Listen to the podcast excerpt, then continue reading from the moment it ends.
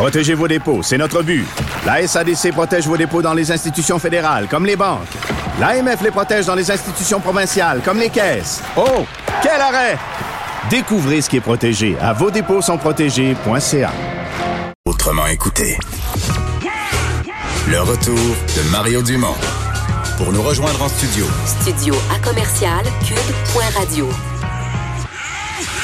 Appelez ou textez 187 Cube Radio. 1877 827 2346.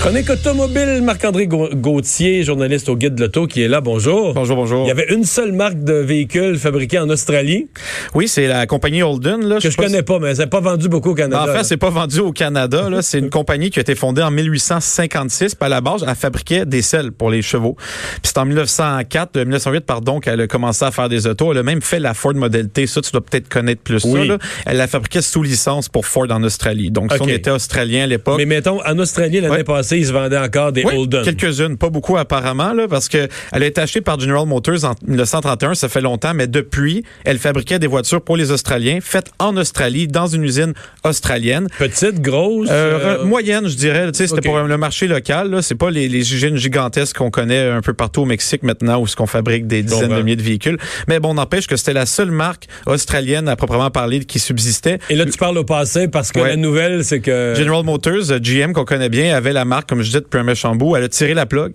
Et avec la vente de Vauxhall et Opel l'année dernière, là, c'était les dernières voitures General Motors conduites à droite.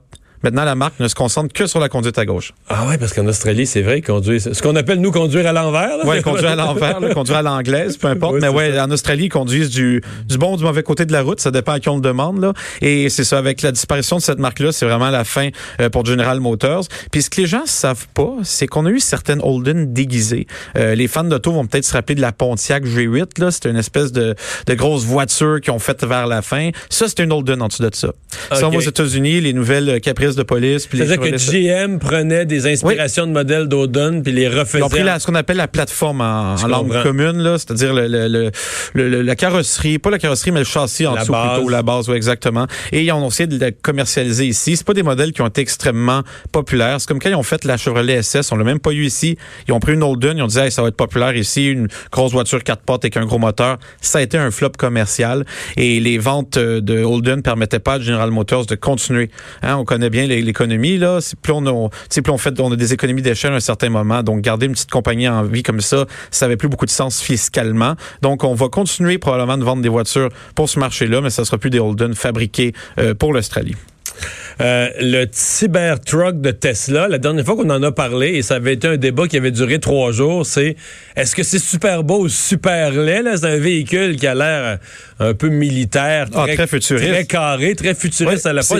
Certains l'ont comparé à un vaisseau spatial. Ben, on rit, mais Elon Musk, là, tu sais, le, le président Oui, de Tesla, c'est un, un gros nerd. Il l'admet lui-même, sa passion, c'est la science-fiction, c'est Star Wars. Il joue beaucoup à l'ordinateur. Et quand il designait un pick-up, il avait dit sur Twitter, vous allez voir, mon pick-up va faire penser à un, un, sais, un transport armé là, du futur. Là, vous aurez plus le goût de conduire autre chose. On pensait pas qu'il serait aussi sérieux que ça dans sa démarche. Bon, et donc il l'a livré. Et là, euh, comme Tesla fait toujours, on prend des précommandes Ouais. parce qu'il va être disponible quand? Euh, fin 2021 pour la version de base, là, qui va se vendre environ 60 000, puis fin 2022 pour la version la plus intéressante à, à trois moteurs. En tous les cas, ils sont rendus à 500 000 précommandes. Il y a 500 000 personnes qui ont donné 150 dollars à Tesla pour C'est dire un- je vais réserver c'est- mon nom. Euh, Le 150 dollars, est-ce que ça vient pas un peu booster les précommandes? C'est-à-dire que c'est tellement petit comme montant en ratio, tu sais, Ouais. du, du- mettons, je sais pas, c'est un véhicule de, de- de- qui va coûter quoi, 75 000, 100 000, 100 000? Ben, ça va dépendre des versions encore une fois, là, mais euh, c'est ça, la version de base va être autour de 60 000. On Mettons on n'a 60 pas 000, le il ouais. faudrait que tu demandes au moins 1% au moins 600, mais Ouais, encore on, là. on s'entend, mais on- je sais pas si tu te souviens de la modèle 3, là, c'est la petite auto. Ouais, ouais. Elle avait, il y avait eu beaucoup de précommandes, mais c'était 1000 dollars qu'il fallait mettre. C'était quand très même, sérieux, déjà- là. ouais, ouais. Même si on peut le revoir, faut avoir la liquidité pour le faire. Puis le comité, parce que pendant qu'on met le 1000 dollars là, il est pas ailleurs. On l'a plus. Exactement. Mais là, 150. 150, ouais, tu sais, je connais quelqu'un qui en a commandé 6. C'est juste pour dire qu'il peut le faire, là. Donc, ça, ça donne une idée que c'est facile. Mais encore là, qu'il y ait Mais 500 est-ce 000 que c'est pas, personnes. est-ce qu'il fait pas ça pour qu'aujourd'hui, partout dans le monde, on fasse la nouvelle, il y a 500 000 précommandes, Ah, ça se peut très bien. Il est créant un buzz. Ah oui, ça se peut très bien. Il est brillant, ce gars-là.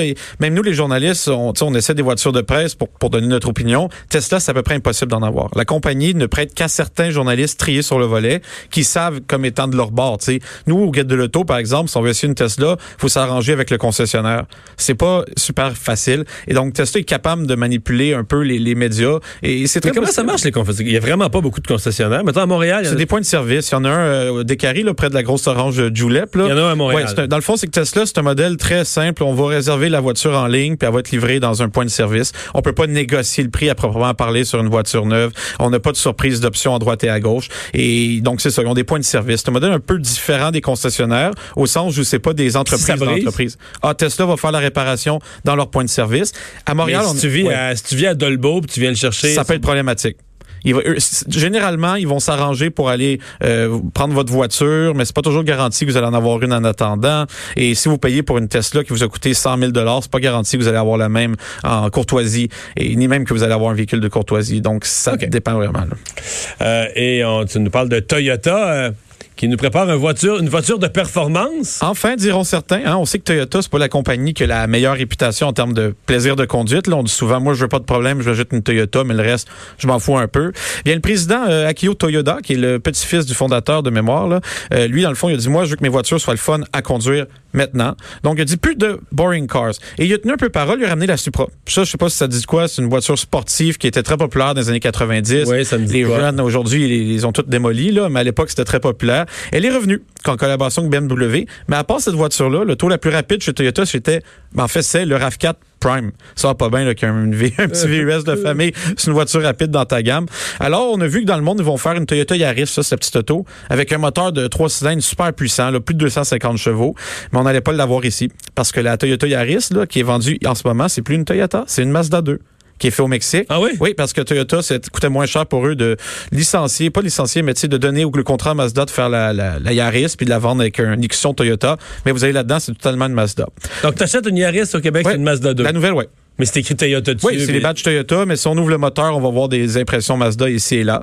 Alors, on a demandé, mais là, on ne pourra pas avoir la version de performance parce qu'on n'aura pas la, on n'a pas la Yaris ici.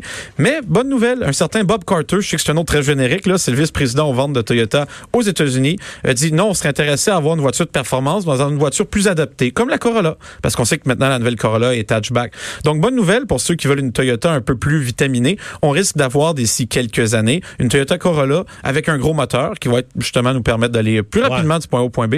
Mais là, quand tu le racontes à tes chums, faut que tu, faut que tu fasses quelques longues phrases pour expliquer que t'as ta Corolla Sport parce que c'est pas le. Non, ils vont Quand, pas vous quand croire, quand tu dis juste j'ai une Corolla aujourd'hui au Québec, là, en 2020, Ouais, c'est beige. c'est pas hein? C'est très beige. C'est C'est pas un char sport, là. Non, on souffre d'un gros préjugé, malheureusement.